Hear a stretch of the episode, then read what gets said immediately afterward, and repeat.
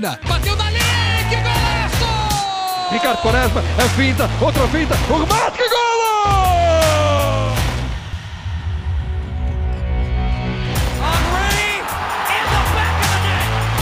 Aymar, Aymar, Aymar, Aymar! Grande golo desta! Futebol de Bolso, um projeto de Brás Assunção.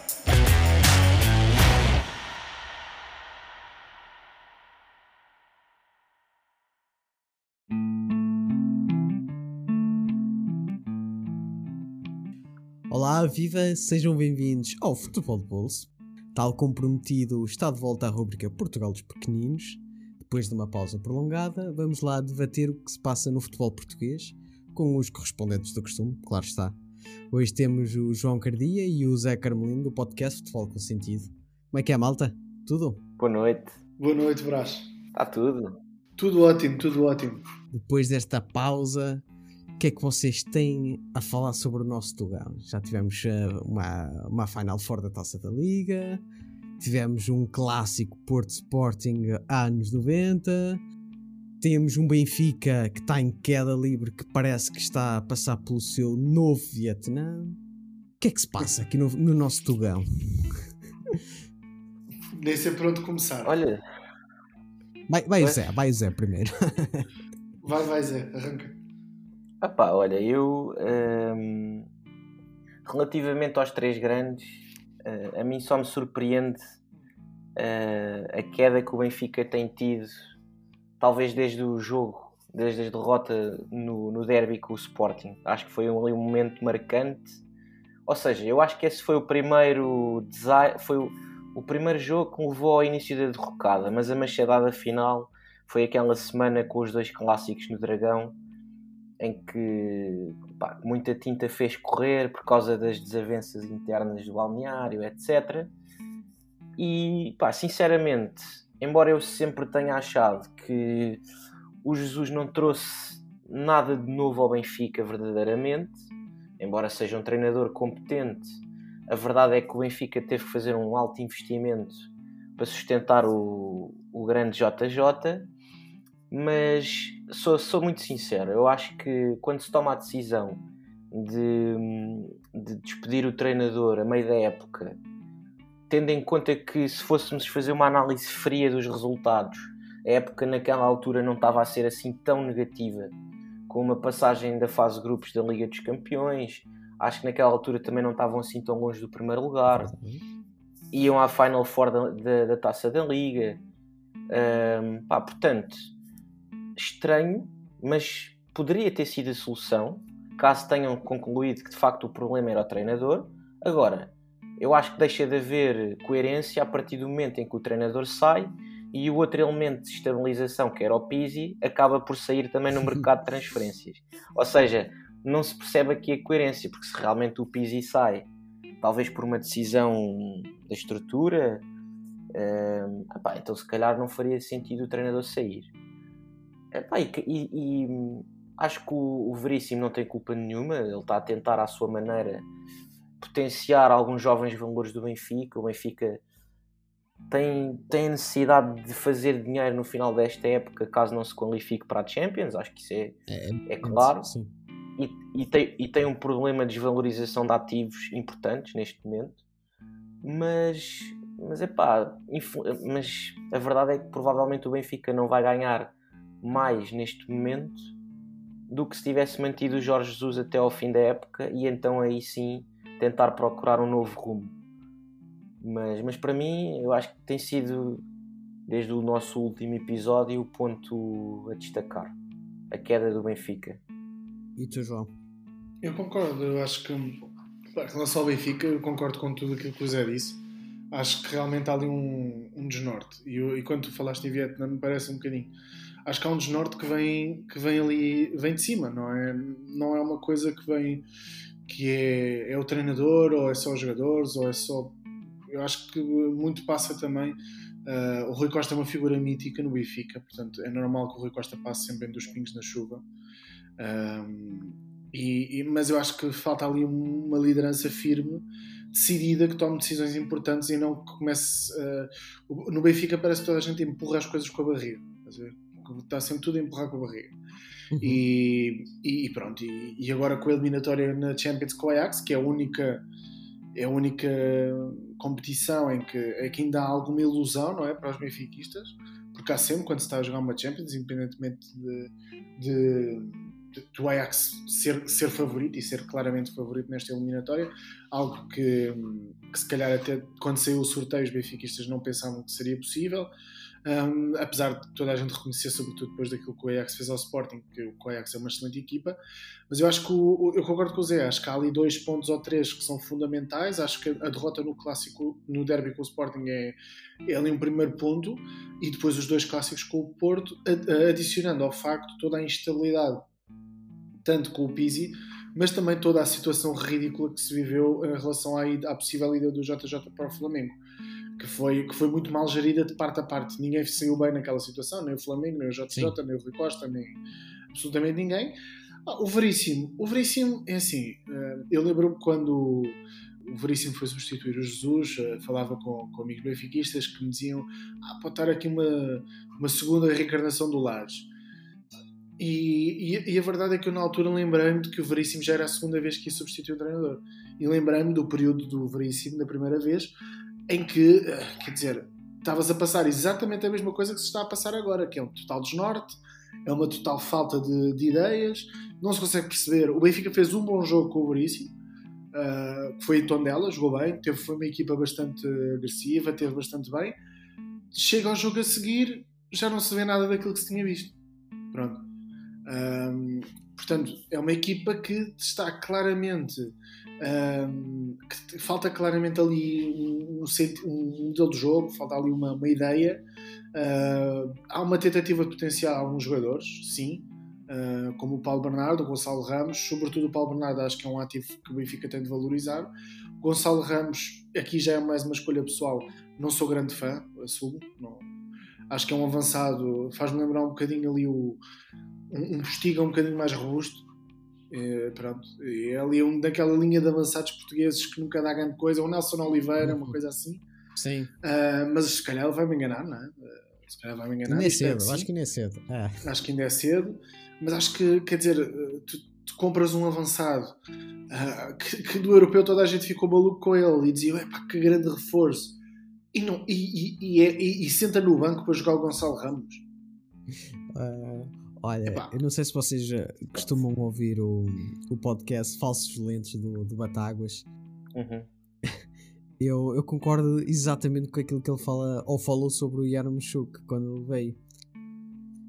Pá, um gajo que está com 25 anos, é uma estrela, ok? Que foi uma estrela de um europeu, mas que está na Liga Belga com 25 anos, é de estranhar. uh, é muito estranho vir para Portugal com este, com este rótulo de craque pá, com 25 anos, se assim um craque, ele não estava em Portugal. Acho que já estava numa Premier League Sim. ou numa Liga Espanhola ou, numa Liga Alemã, uh, numa Bundesliga. É estranho, mas. Eu concordo uh... e não concordo com isso. Uh, se calhar não concordo muito até. Vou ser mais. Vou-te explicar porquê. Porque eu acho que. Hum, eu acho que é assim. há, há jogadores que hum, muitas vezes o que acontece, e ainda bem que é assim, né? porque se os jogadores tivessem todos descobertos aos 25 anos, uhum. Concordo, sim. Era, era, uma política um bocadinho complicada, né? Mas eu acho que eu, eu percebo esse argumento de ele ainda estar na Liga Belga. Mas, pá, há muitos jogadores de muita qualidade com 25 anos. Uh, e tu tens, por exemplo, o exemplo. Uh, eu não sei a idade do Luís Dias, acho que é mais novo. Uh, mas não, não, tenho, não tenho a certeza da idade do Luís Dias. É mais novo, é mais novo. Pronto, mas, é, mas é por um exemplo, tens o Taremi. Tens de Taremi, Taremi tem Temos vários 30. exemplos né, de jogadores na nossa. Olha, por exemplo, o Luís Dias tem 25 anos também. Um, fez agora 25, estás a ver? E aos 25 estava na Liga Portuguesa, estava a jogar no Porto, e é um jogador incrível que está a ter impacto imediato e rendimento imediato no Liverpool, não é? Ou seja, eu acho que é um argumento possível, mas nós, nem, tudo, nem tudo é preto, nem tudo é branco. Acho que depende muito daquilo que é o contexto em que o jogador está, tem muito a ver com o rendimento que ele tem e eu percebo a Liga Belga, pronto, a par da Liga Holandesa, uma pessoa, quando vem avançados lá, uma pessoa fica sempre um bocadinho reticente. Só o Yarim Chuk, num contexto de alto nível, teve bastante bom rendimento. Eu, eu acho um bocadinho estranha a gestão que é feita do Yarim Chuk, e quem diz o Yarim Chuk, uh, a saga do André Almeida continua a ser titular, quer dizer, O que é que será mais preciso? Tem quatro laterais direitos e nenhum serve, ainda tem de jogar o André Almeida. Eu acho que o Benfica, mesmo que contratasse o Hakimi ou o Cancelo, continuava a jogar o André Almeida. Eu acho que ele tem uma cota. Eu acho que também. Eu acho Agora que é isso- brincar, é, mas. Eu acho que isso. Sim, sim, mas eu acho que isso também. Olha, em relação ao Yaremchuk, já agora deixem-me só dar os parabéns à, à equipa de scouting do Sporting, porque caso vocês não saibam, o Yaremchuk estava referenciado pelo Sporting Exatamente. antes da contratação do, do Paulinho. Hum. Claro que a aposta do, do Rubén Amorim sempre foi o Paulinho, ele nunca escondeu. Mas na altura era a, hipótese, era a segunda hipótese. Isto, assim, um, É verdade, é um verdade. ponto à parte. Em relação ao problema do lateral direito do Benfica, pá, eu acho que o Benfica do Jorge Jesus ou o Benfica do Luís Filipe Vieira teve sempre o mesmo problema ao longo dos últimos anos. O Benfica anda há anos a fio para contratar um lateral direito decente.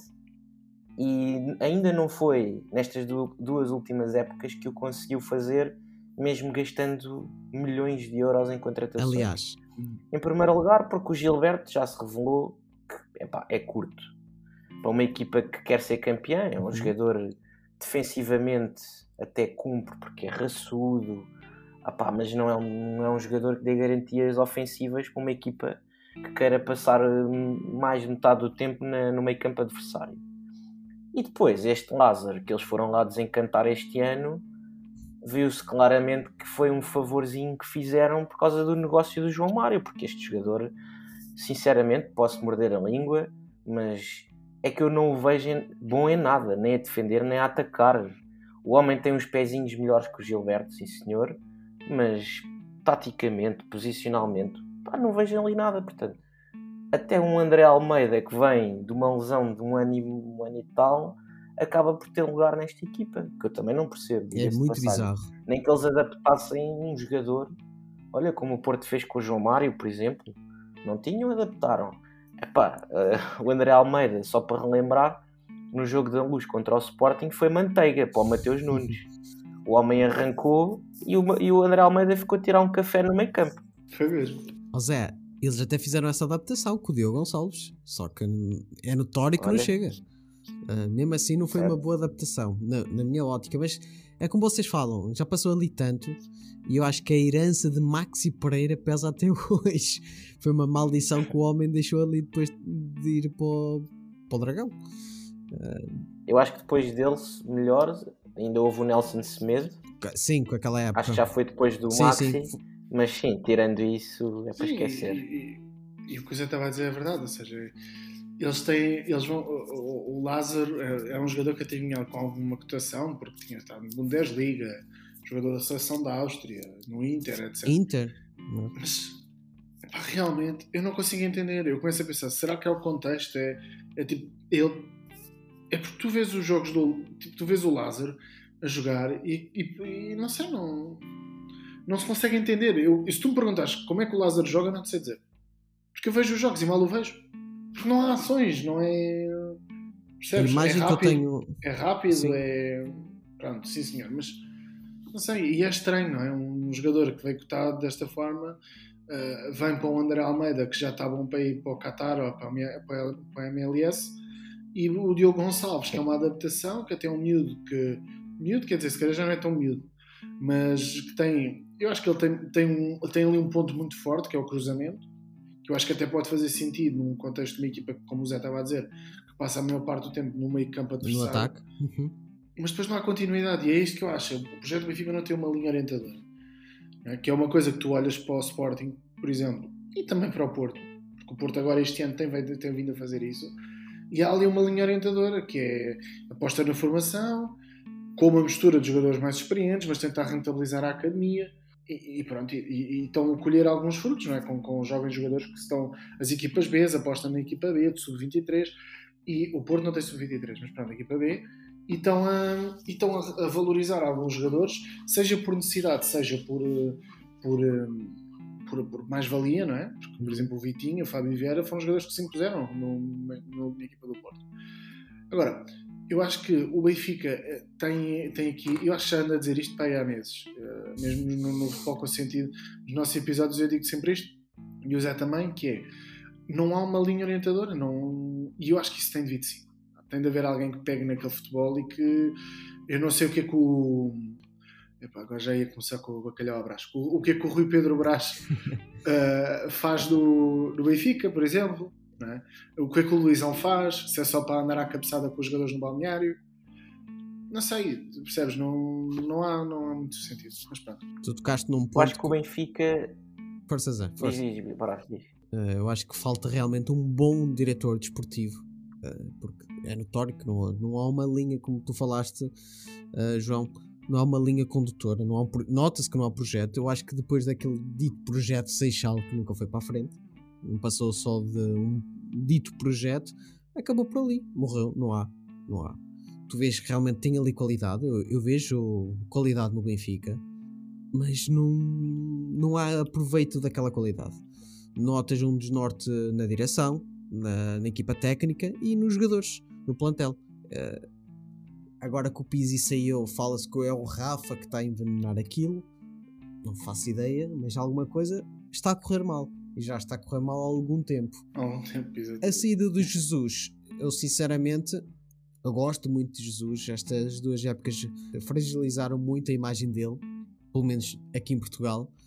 Mas assim, ele também se deitou na cama onde quis, porque aquela polémica toda com o Flamengo deixou uma muito má imagem dele.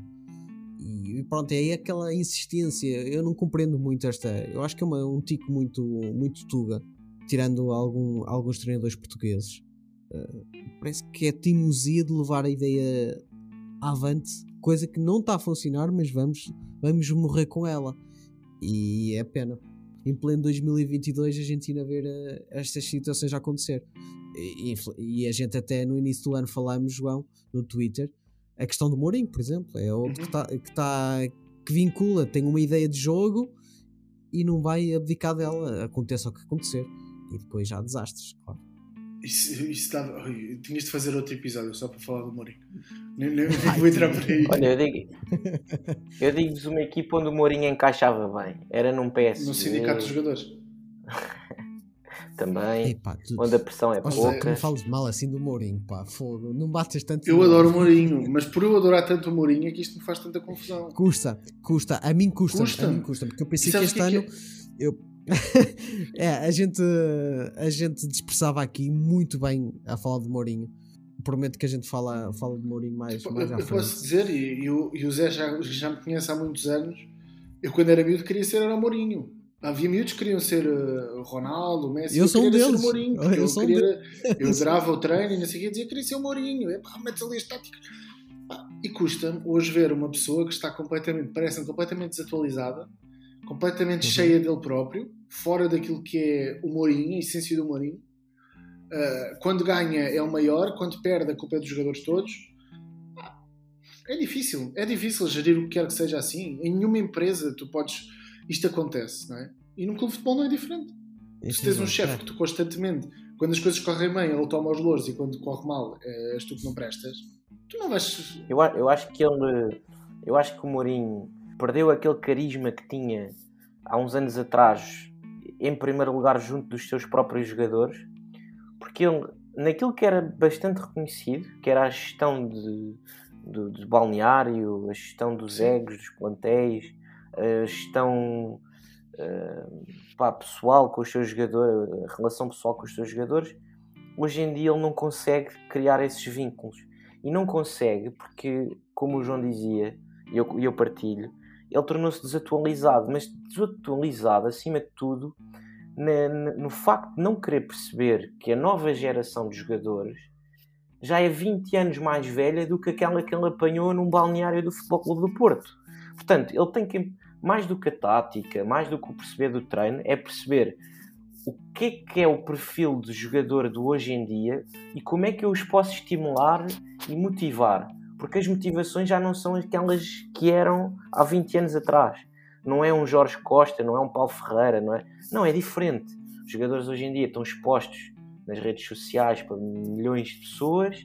Há jogadores que vêm dos jogos, como o Grimaldo, e, e, vão à noite jogar eh, Call of Duty na stream da Twitch e não tem mal nenhum, a meu ver, porque ele está na sua folga, provavelmente ia ter folga no dia Sim. a seguir, e isso não o torna menos profissional.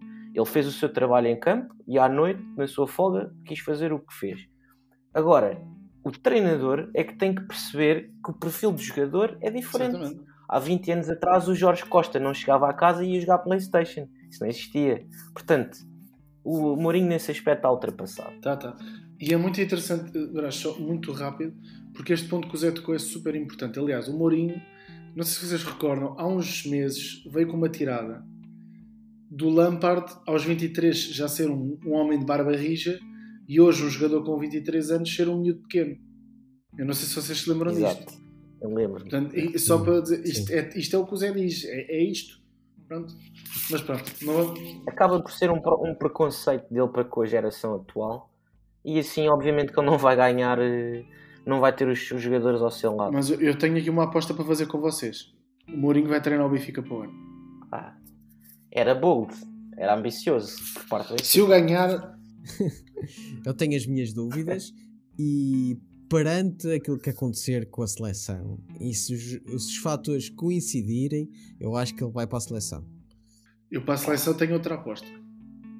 A minha aposta para a seleção é JJ. JJ? Pode ser também. Ou, ou o André Vilas Boas. Um dos dois. Eu também estou na calha Já, do. já gostava mais. Eu estou na calha do, do, do André também.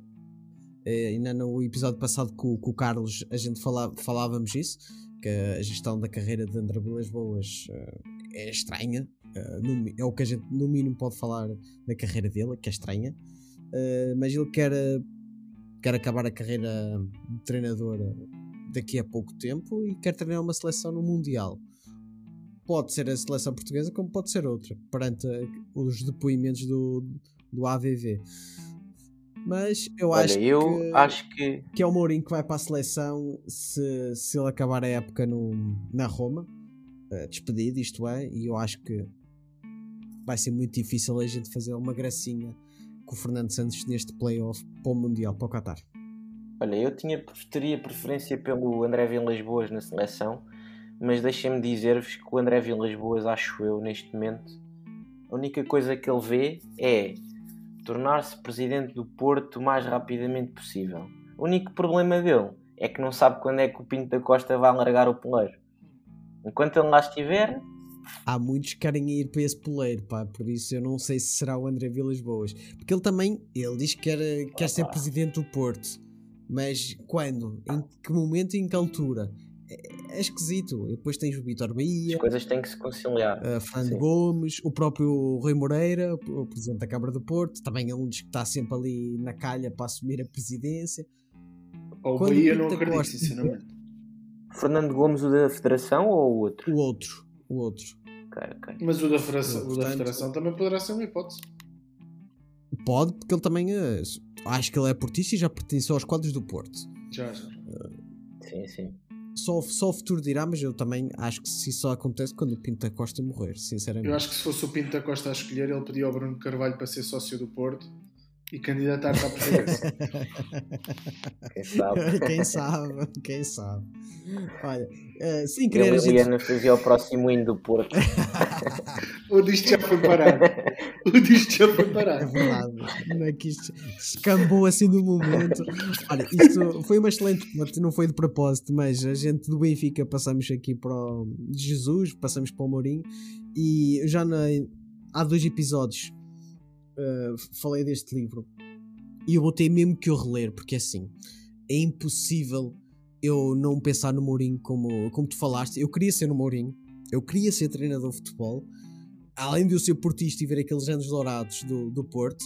opá, este livro é fantástico e realmente conta porque é que o Mourinho só tinha vitórias. No Porto, naquele Chelsea, era, era impressionante. Uh, eu tenho que o reler para ver estas diferenças. Como é que se chama Eh, o livro, isto Brás, já agora, só para ficar a referência? Mourinho, porquê tantas vitórias? Opa, eu tentei ver ah, recentemente se ainda havia à venda, mas estava esgotado em tudo que era lugar. Uh, mas é, é um bom exemplar. Se vocês conseguirem encontrá-lo, vale a pena. Está um pouco desatualizado, é certo, mas uh, ele foi de, é de 2006. Eu falei na altura que era 2005, mas é de 2006. Realmente mostra porque é que na altura o Mourinho era diferente dos outros. Uh, não só em Portugal como na Europa, e ele mostrou isso. Uhum. Olha, o conselho. E falando de treinadores portugueses, vamos falar para aqueles que estão mais na, na vanguarda do futebol português. Uh, acho que vou começar pelo Sporting. Eu tenho uma pergunta para vocês. É porque realmente eu estou numa incógnita muito grande. Nem eu sei a resposta a isto. E, eu, e vocês, como Sportinguistas, se calhar têm uma noção melhor. Da eventual saída okay. do Amorim. No final da época. Campeão ou não? Nem que seja uma taça. Independentemente disso, eu acho que ele deixou um legado. Eu vejo o Sporting uh, com outros olhos. Se ele sair, que é quase impossível não sair, o Sporting continua forte ou vai desmontar-se toda outra vez? Eu pessoalmente concordo com a, a, tua descrição de bom futebol, mas eu faço minhas as palavras do Rubén Amorim, que é o bom futebol é subjetivo. Uh, portanto, há pessoas que gostam mais do estilo do Sporting, outras gostam mais do estilo do Porto, mas uma coisa é inegável: a equipa do Sporting tem identidade e talvez seja a equipa em Portugal com mais identidade neste momento. Uh, neste então permite-me corrigir. Eu falei no bom futebol e que de facto é bom futebol, mas é isto que eu me refiro: é a identidade da Sporting. Eu já não via Exatamente. isto há muito tempo. Sim, sim, e eu, eu respondendo à tua pergunta, é assim: eu, como Sportingista, um, não, sinceramente, eu também já pensei nessa questão muitas vezes e eu não quero imaginar a minha vida enquanto Sportingista sem o Rubén Amorim neste momento. Porque, epá, este homem conseguiu revolucionar, lá está, trouxe uma identidade que faltava há muito tempo. Sobre se o bom trabalho ou se o Sporting continuará forte. Claro que eu acho que poderá não continuar numa fase inicial tão forte, porque vai se sentir a saída de alguém tão com tanto peso numa estrutura tem, faz sempre moça mas há uma coisa que eu tenho de destacar. Casos, treinadores com trabalhos, uh, com trabalhos imediatos, como por exemplo Jorge Jesus, etc., em que o projeto é para o amanhã ou para o hoje até, talvez quando eles saiam isso acontece. Eu acho que o trabalho que o Rubén Amorim está a fazer, e a sua equipa técnica e a sua estrutura, é um trabalho a pensar no médio prazo para o Sporting, ou seja, o Sporting está a reestruturar a sua, a sua, a sua formação, está a conceber uma ideia de jogo para ser praticada desde as camadas jovens até a equipa principal e, portanto, claro que tudo pode mudar se o novo treinador contratado tiver ideias completamente diferentes do Amorim. Mas eu quero acreditar que se o presidente e a estrutura for inteligente, vai ao mercado procurar alguém parecido e alguém com o perfil do Rubén Amorim. Portanto, é um bocado imprevisível. Eu acho que, claro que sim, que o Sporting vai sentir a falta do Rubén Amorim. É uma pessoa com muito peso na estrutura e, e claro que fará a moça a saída dele, mas também quer, quer acreditar que ele está a preparar a sua saída. Ou seja, é um treinador que não está só a pensar no seu sucesso imediato, está a pensar no futuro do clube. E portanto, aí quer acreditar que, que estaremos salvaguardados e que poderá haver eh, continuidade no trabalho dele. Muito bem. E, e, antes de passar para o João, e esse tal nome, tu tens algum que possa substituir, que tu gostasses? Olha, eu já tinha partilhado com o João, agora, claro que isto, isto oh, depende sempre da, das, das condições do momento. Uhum. Portanto, eu há coisa de uns meses atrás, eh, nomeadamente quando se falava da possível saída do Amorim e depois ele colocou logo de um lado de sair antes do final da época, eu disse: eu veria com bons olhos a vinda do Abel. Não porque eu acho que o estilo de jogo dele seja igual ao do Amorim, mas porque eu acho que em termos de perfil de treinador, no sentido daquilo que ele traz para um balneário, acaba por ser semelhante. Porque o Abel pensa no coletivo, não pensa na individualidade, consegue tirar muito bem o potencial dos seus jogadores. Acho que o Amorim também tem, tem essa característica, porque o Abel, não tendo o melhor plantel do Brasileirão, conseguiu duas Libertadores seguidas. Gosta-se mais ou menos do estilo de jogo. Portanto, por aí eu até veria com bons olhos. Uma pessoa que está habituada e está mais do que familiarizada com o futebol português.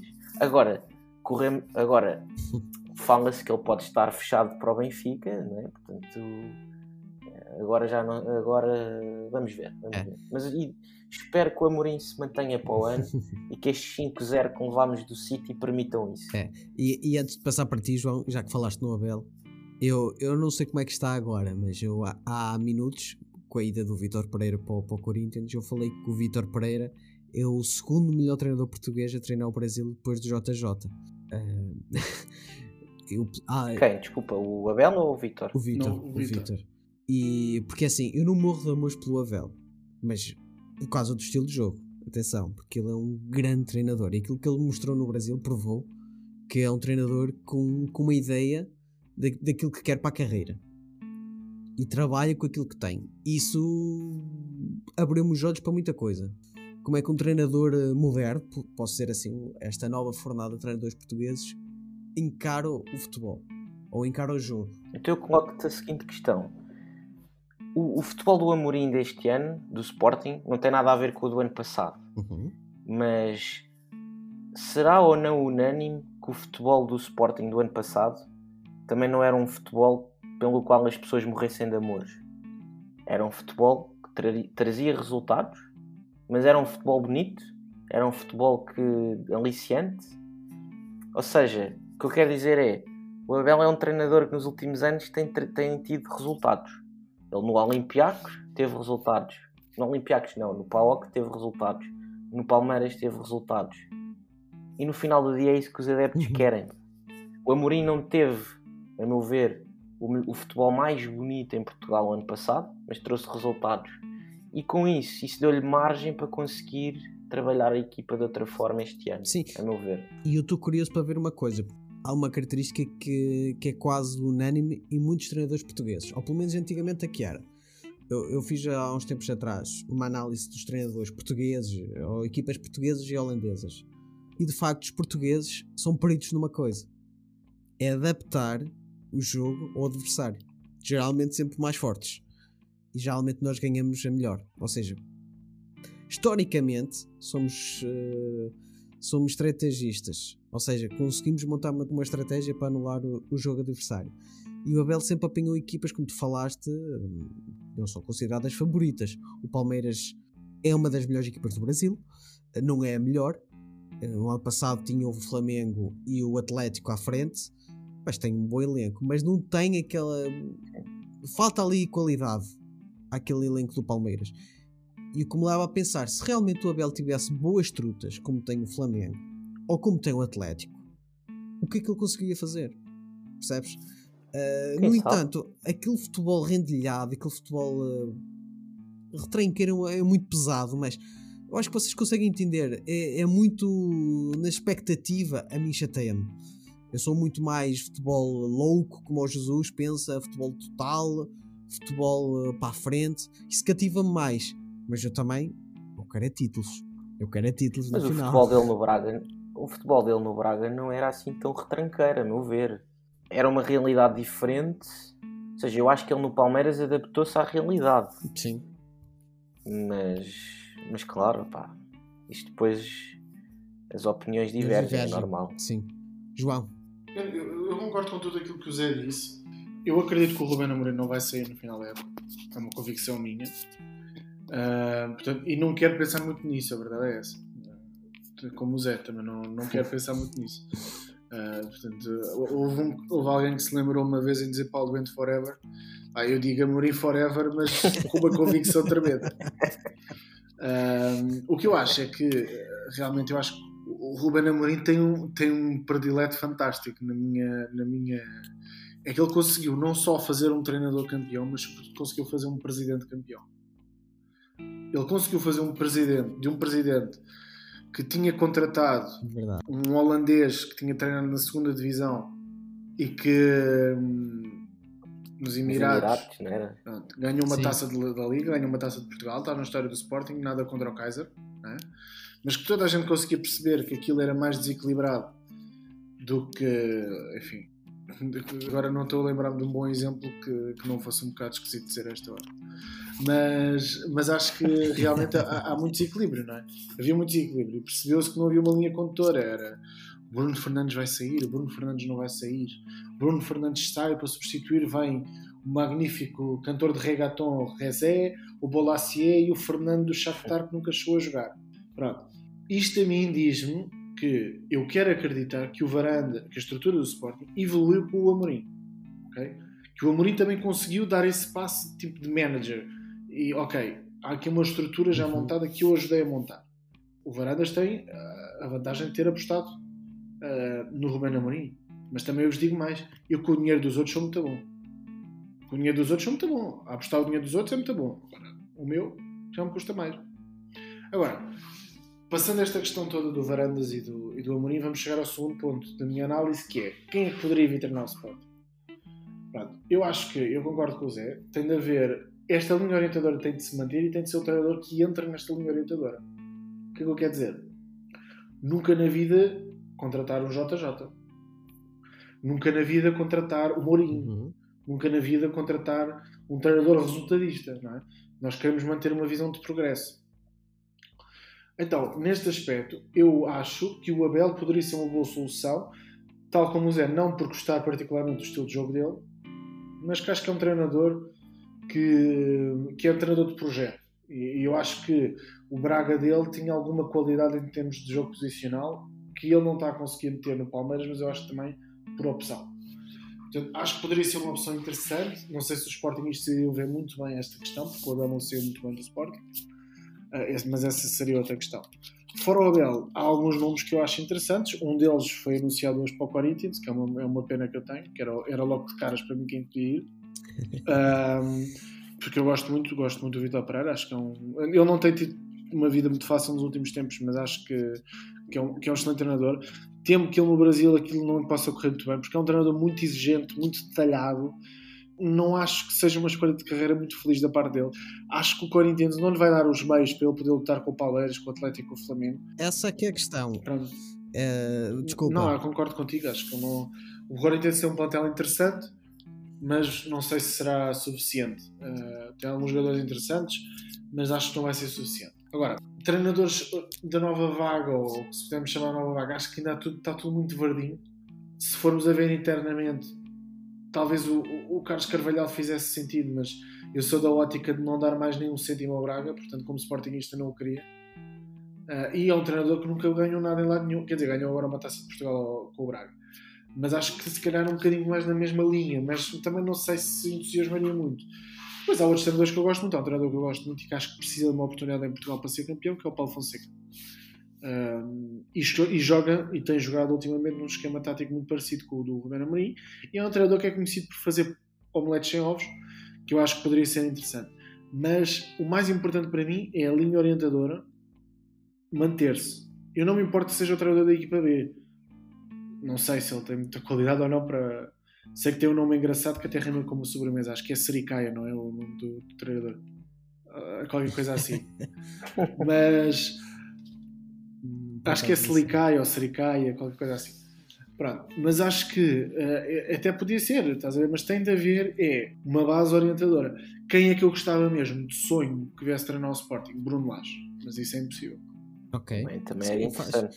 Eu desde a saída dele do Benfica, que eu na altura falava, pronto, o, Sérgio era sempre aquele nome que ele agora está a dar a mão à palmatória, que realmente ele deu uma, uma reviravolta no- na estrutura do Porto, no plantel, da forma de jogar. O Porto está outra equipa, apesar que a saída do Luís Dias fragilizou um bocadito, mas acho que a equipa está compacta. Eu acho que os miúdos também estão a fazer por isso. Mas o Sérgio era sempre aquele treinador, porque eu não, eu não gosto muito do estilo do, do Sérgio. Verdade seja dita. Então o Laje era sempre aquele treinador que quando saiu do Benfica ele falava que gostaria, gostaria. Aquilo que ele fez no Benfica no, no primeiro ano eh, foi espetacular. Foi espetacular. Sim, foi, um- foi um bocadinho como o Mourinho deu ali uns ares. Sim, Mourinho, Vilas exatamente. Boas, aquela coisa de romper e de ganhar, ganhar, ganhar. E, exatamente, e pegou destaque e logo com exibições e goleadas. 10 a 0, ele ganhou 10 a 0 ao Nacional na altura. E são coisas que marcam. Sim. E pronto, para não, para não falar que fez explodir o, o João Félix. Mas tu tens dúvidas, Braja, se puder fazer uma pergunta, tens dúvidas quem é, caso o Sérgio saia, tens dúvidas quem é que vai ser o treinador do Porto? Estando disponíveis no mercado os treinadores que estão agora. É que eu não tenho muitas dúvidas. Então diz chuta aí, porque eu, eu, sinceramente eu não sei. Não sabes. Eu acho que as comadres vão se juntar uma à outra. Ah, mal. Jorge Jesus? Tu achas? Ah, pá, Mas o Porto não está não tá com, com folga financeira para dar para ao isso, Jesus o eu também acho que não. Eu também Mais acho umas não. rodadas no mercado E- da fruta e a coisa vai avançar. Eu acho que perante aquilo que aconteceu com o Flamengo e a má imagem que ele deixou no Benfica na última época, que não é tudo culpa dele, mas ele era o treinador do Benfica, portanto, E, não e- sei se, se eu e acredito digo agora mais, o nisso. Jesus vai para o Porto e é bem capaz de arrebentar com o Benfica. Com o Sporting já não digo. O Jesus é, é, é um treinador que talvez com a estrutura que o Porto tem pudesse ser um caso sério em Portugal. Mas olha, deixem-me só colocar-vos uma questão. Há um treinador que eu acho que até tem sido bem sucedido nos últimos anos, tem, tem feito projeto, tem tido projetos sólidos, é um treinador de projeto, mas que me parece algo esquecido sempre que a imprensa eh, fala em, em possíveis nomes para os três grandes, que é o Pedro Martins. Vocês não o veem a ter hipóteses num Sporting, até pelo passado que ele tem Ligado ao no Sporting. Sporting, que ele teve no Sporting, ou até num Futebol Clube do Porto. Parece-me sempre um bocado esquecido, mas parece-me um treinador competente e de projeto Verdade. também, Verdade? com E eu, resultados, mesmo na ele- Champions. ele não treinou o Braga, que é sempre aquele clube que dá sempre o salto para algum dos grandes. Mas É prova dos nove, né? É quase isso. Mas treinou um Guimarães e eu lembro do, do Guimarães muito forte com ele. E o Marítimo, o Marítimo também era muito competitivo com ele. De facto, tu falas isso e é questionável, porque não? Não, é, é uma, eu, por acaso é uma- é não me tinha lembrado dele e acho que é muito interessante. É um nome muito interessante.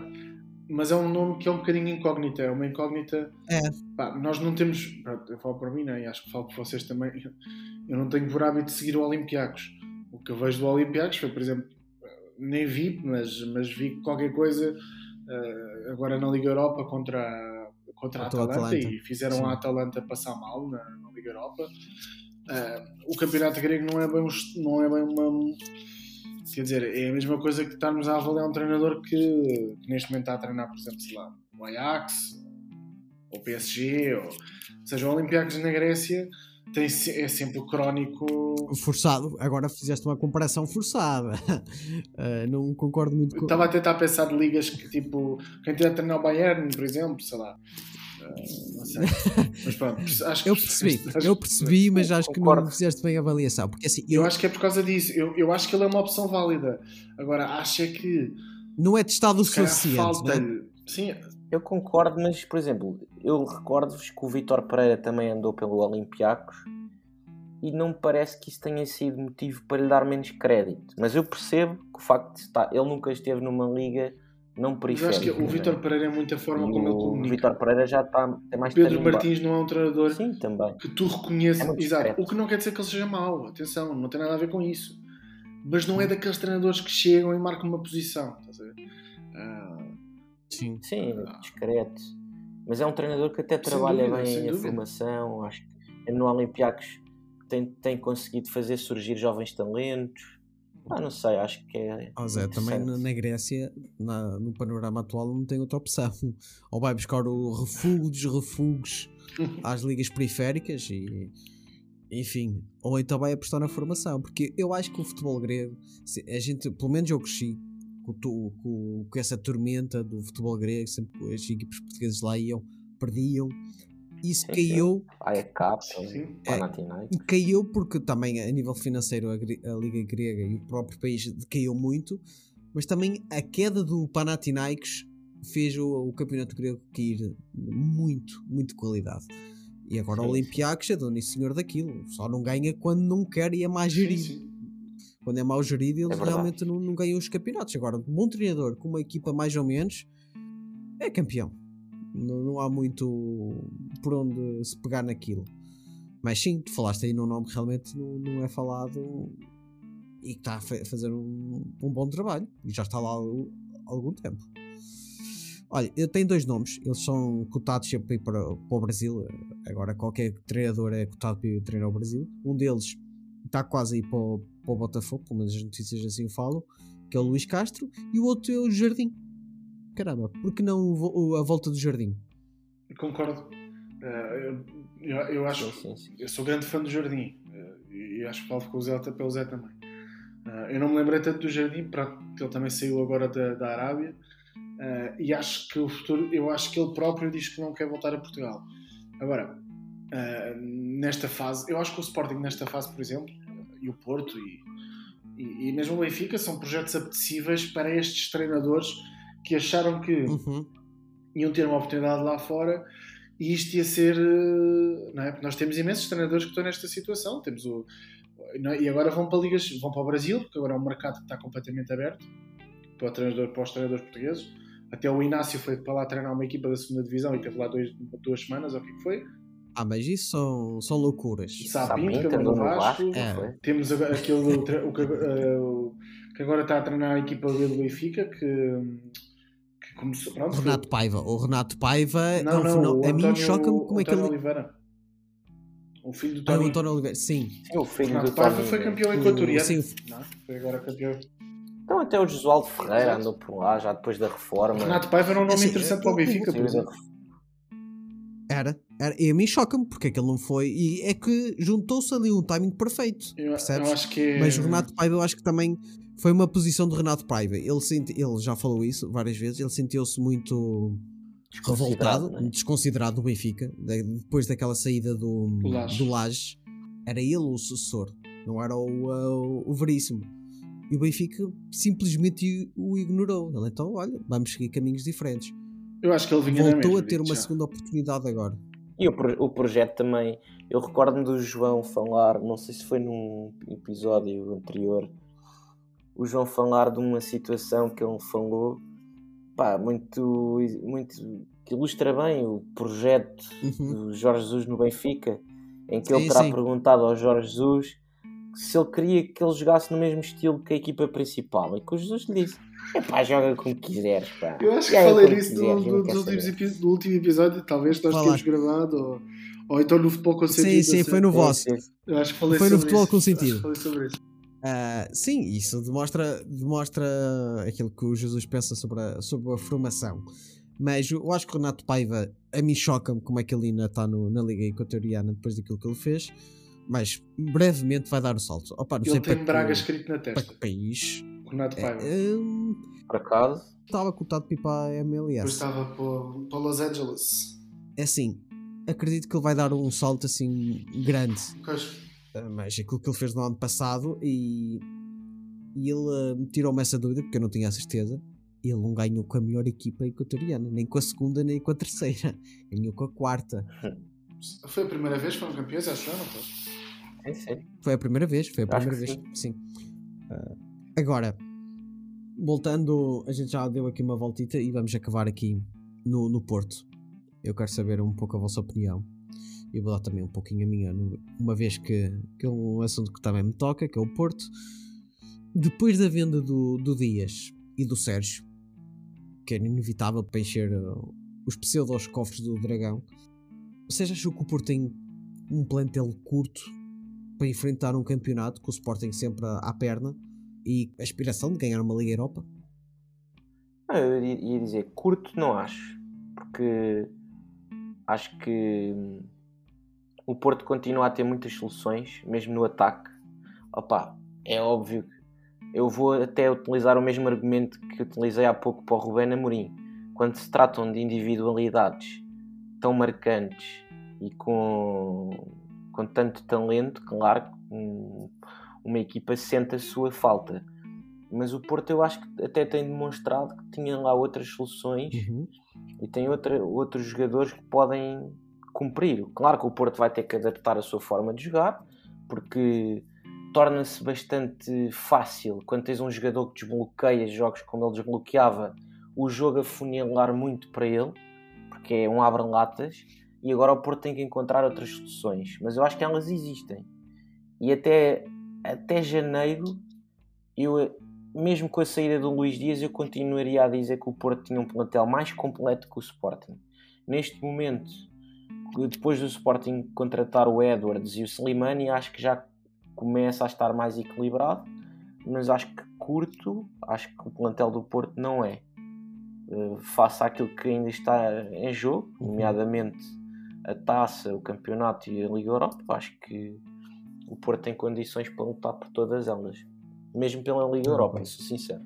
E tu, Jo- João? Eu, eu concordo. Eu acho que não. Eu, eu acho que eu não te chamaria curto. Eu acho que o Porto tem, tem muitas soluções, tem muitos jogadores que podem fazer muitas posições.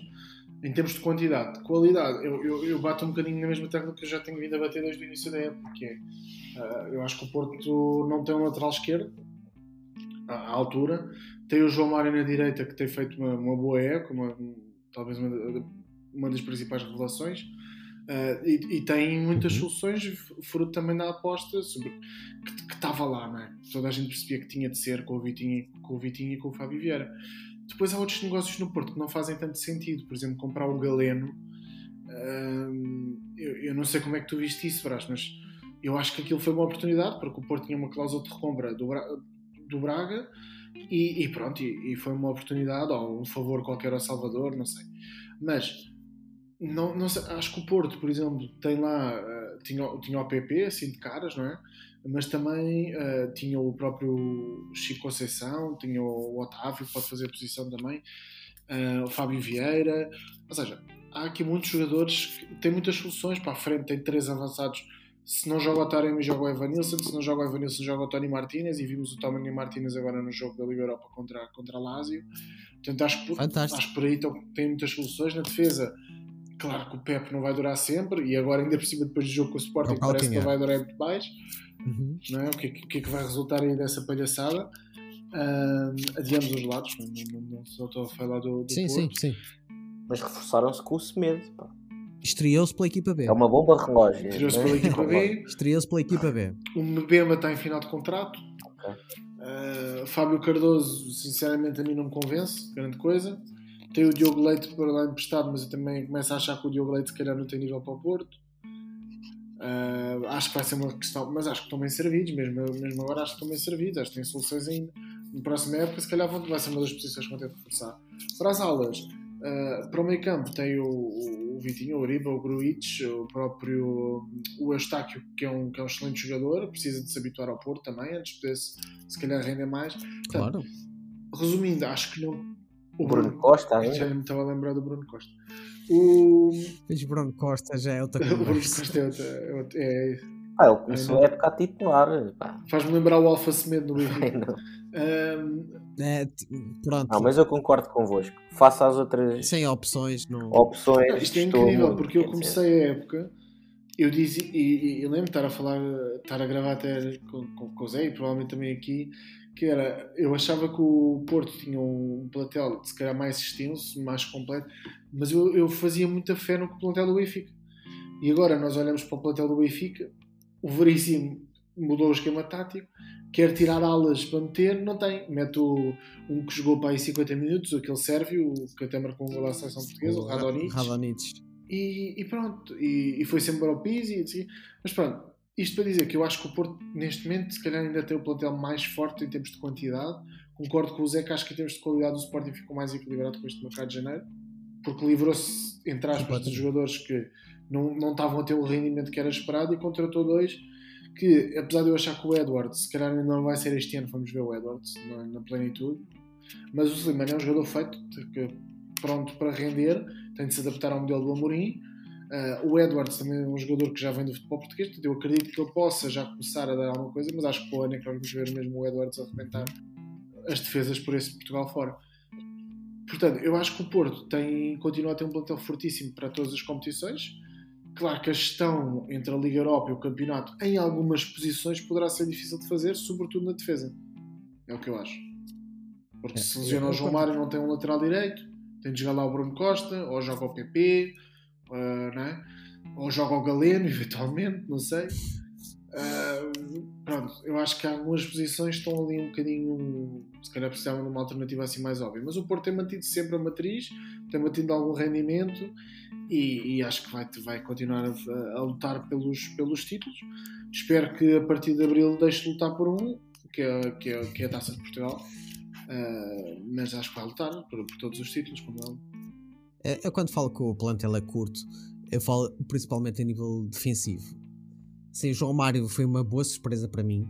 Mas tu não podes jogar uma época com um lateral adaptado, por muito que ele esteja bem adaptado, mas não podes. E para mim, Manafá não conta, para a estatística, como o Zaido também não conta, e o Vendel, para já está a ser uma desilusão.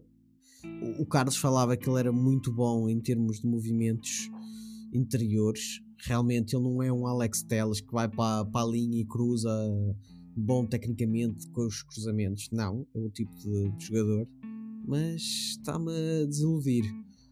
É o primeiro ano, ok, mas ele também não é um, propriamente um jogador que não está habituado à Europa. Ele vem de uma Bundesliga, já, está lá, já estava lá há algum tempo. Portanto, tu achas esquisito esta adaptação do, do Vandal. Agora, como tu falaste, o nosso melhor central tem quase 40 anos. Sim. Parece que não tem, mas tem.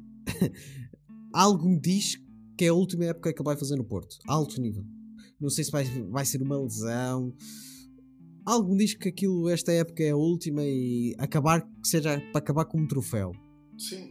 Mas é muito curto. Marcano para mim já nunca devia ter regressado. Mbemba tem jogos que parece o melhor central do mundo, tem outros que parece o pior. É- É um jogador que oscila muito. Ó, Brasil, não se- em relação ao Pep, antes que eu me esqueça, eu por acaso lembrei-me daqui de uma coisa que eu, eu li agora há uns, há uns dias que, hum, que- que isso, ou seja, que provavelmente seria a última época do Pep no Porto, porque ele estava a pensar começar a treinar para ir para, para o UFC. É Pá, capaz, lembrei-me agora rapaz, disso, é- lembrei-me é- agora que, que ele estava, estava a começar a treinar com o Anderson Silva e não sei o quê, pá, não sei. Mas pronto, continuando, desculpa. Tem perfil para isso, tem perfil para isso. Não digo nada. Desculpa, desculpa. Opa, é triste. Não, tranquilo. tranquilo. Opa, custa-me ver com uma, com uma equipa do Porto, a nível defensivo, o esteio seja um, pá, um veterano de 40 anos. Por muito Sim. que ele esteja impecável e não serve, mas opa, devíamos ter outras alternativas. E, e é notório que agora as leso- cada, cada vez aparecem mais lesões.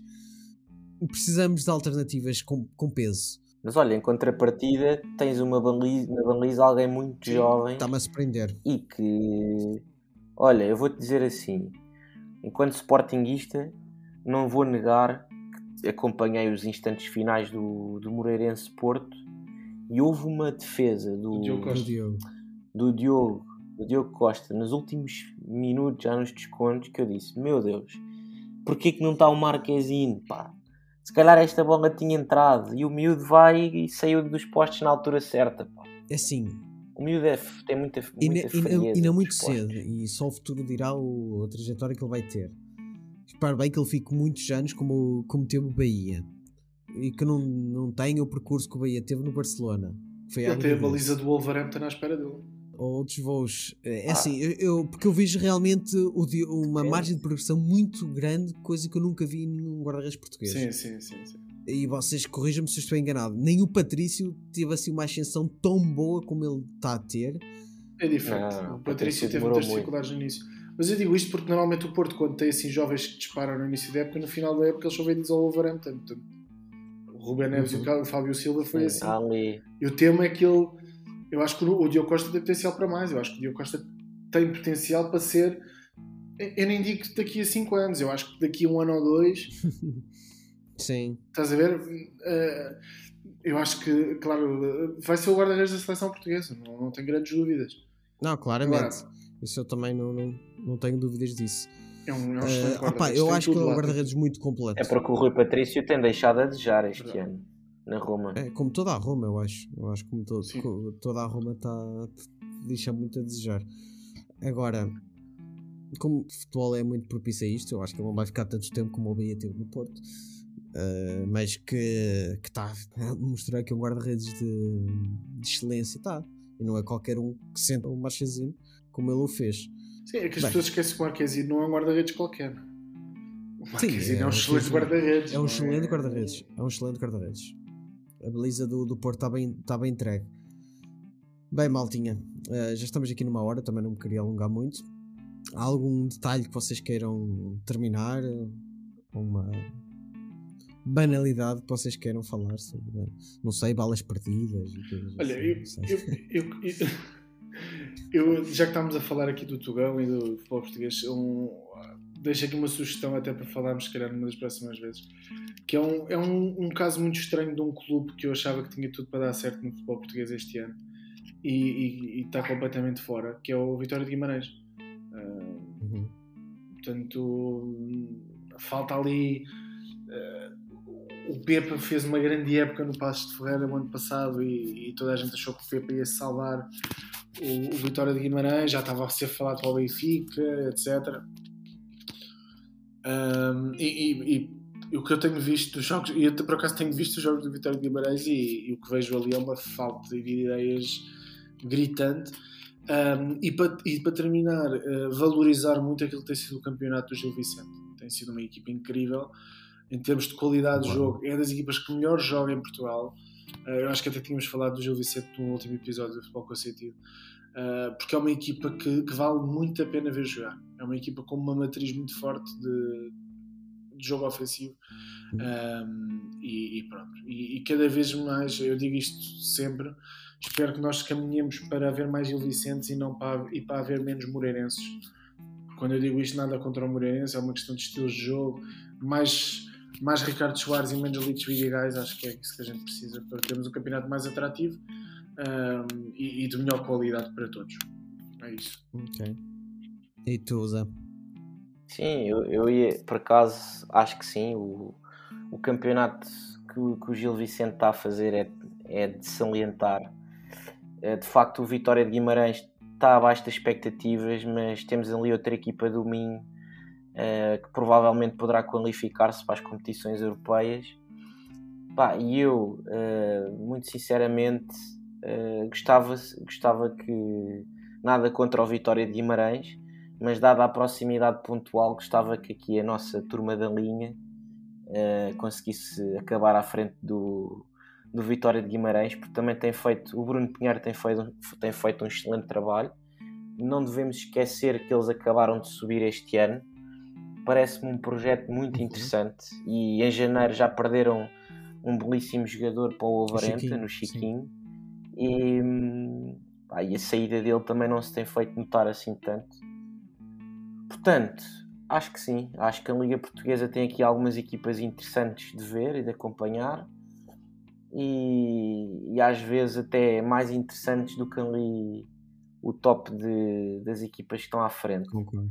Em relação àquilo que o, que o João falou em relação ao Gil Vicente, pá, eu se calhar sugeria para quem tiver a oportunidade de ver a masterclass das transições ofensivas do Gil Vicente contra o Benfica na luz.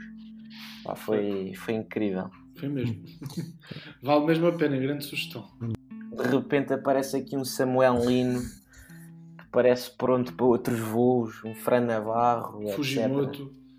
Fujimoto, que é o muito Pedrinho, que, pronto, já, que se calhar que é um médio incrível que, para o contexto da Liga Portuguesa. E, mas só que pronto, já, já não, Exatamente. se calhar já não é um jogador para muito mais do que, do que tem agora, mas é um excelente jogador. Uhum, Concordo. Eu vou realçar, se que- podemos dizer que é um ponto negativo, mas é um ponto positivo, que é a situação da Bessade, que não faz falta nenhuma ao nosso futebol, sinceramente. Uh, acho incrível como é que um clube daquela. Clube, é complicado chamar aquilo de clube, aquela estrutura. coletividade. aquela-. Aquela é, é uma coletividade eh, consegue estar numa primeira divisão, portanto é, é claro que eles caindo para a segunda divisão aquilo vai desistir, mais cedo ou mais tarde, e só estão no lugar que, que merecem. E dar lugar a outros que realmente têm história, têm bagagem para estar numa primeira divisão. A luta para a subida está tá ao rubro.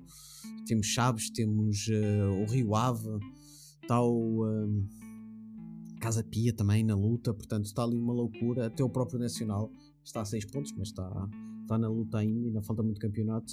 Portanto, isto promete. A segunda divisão vai, vai mexer muito.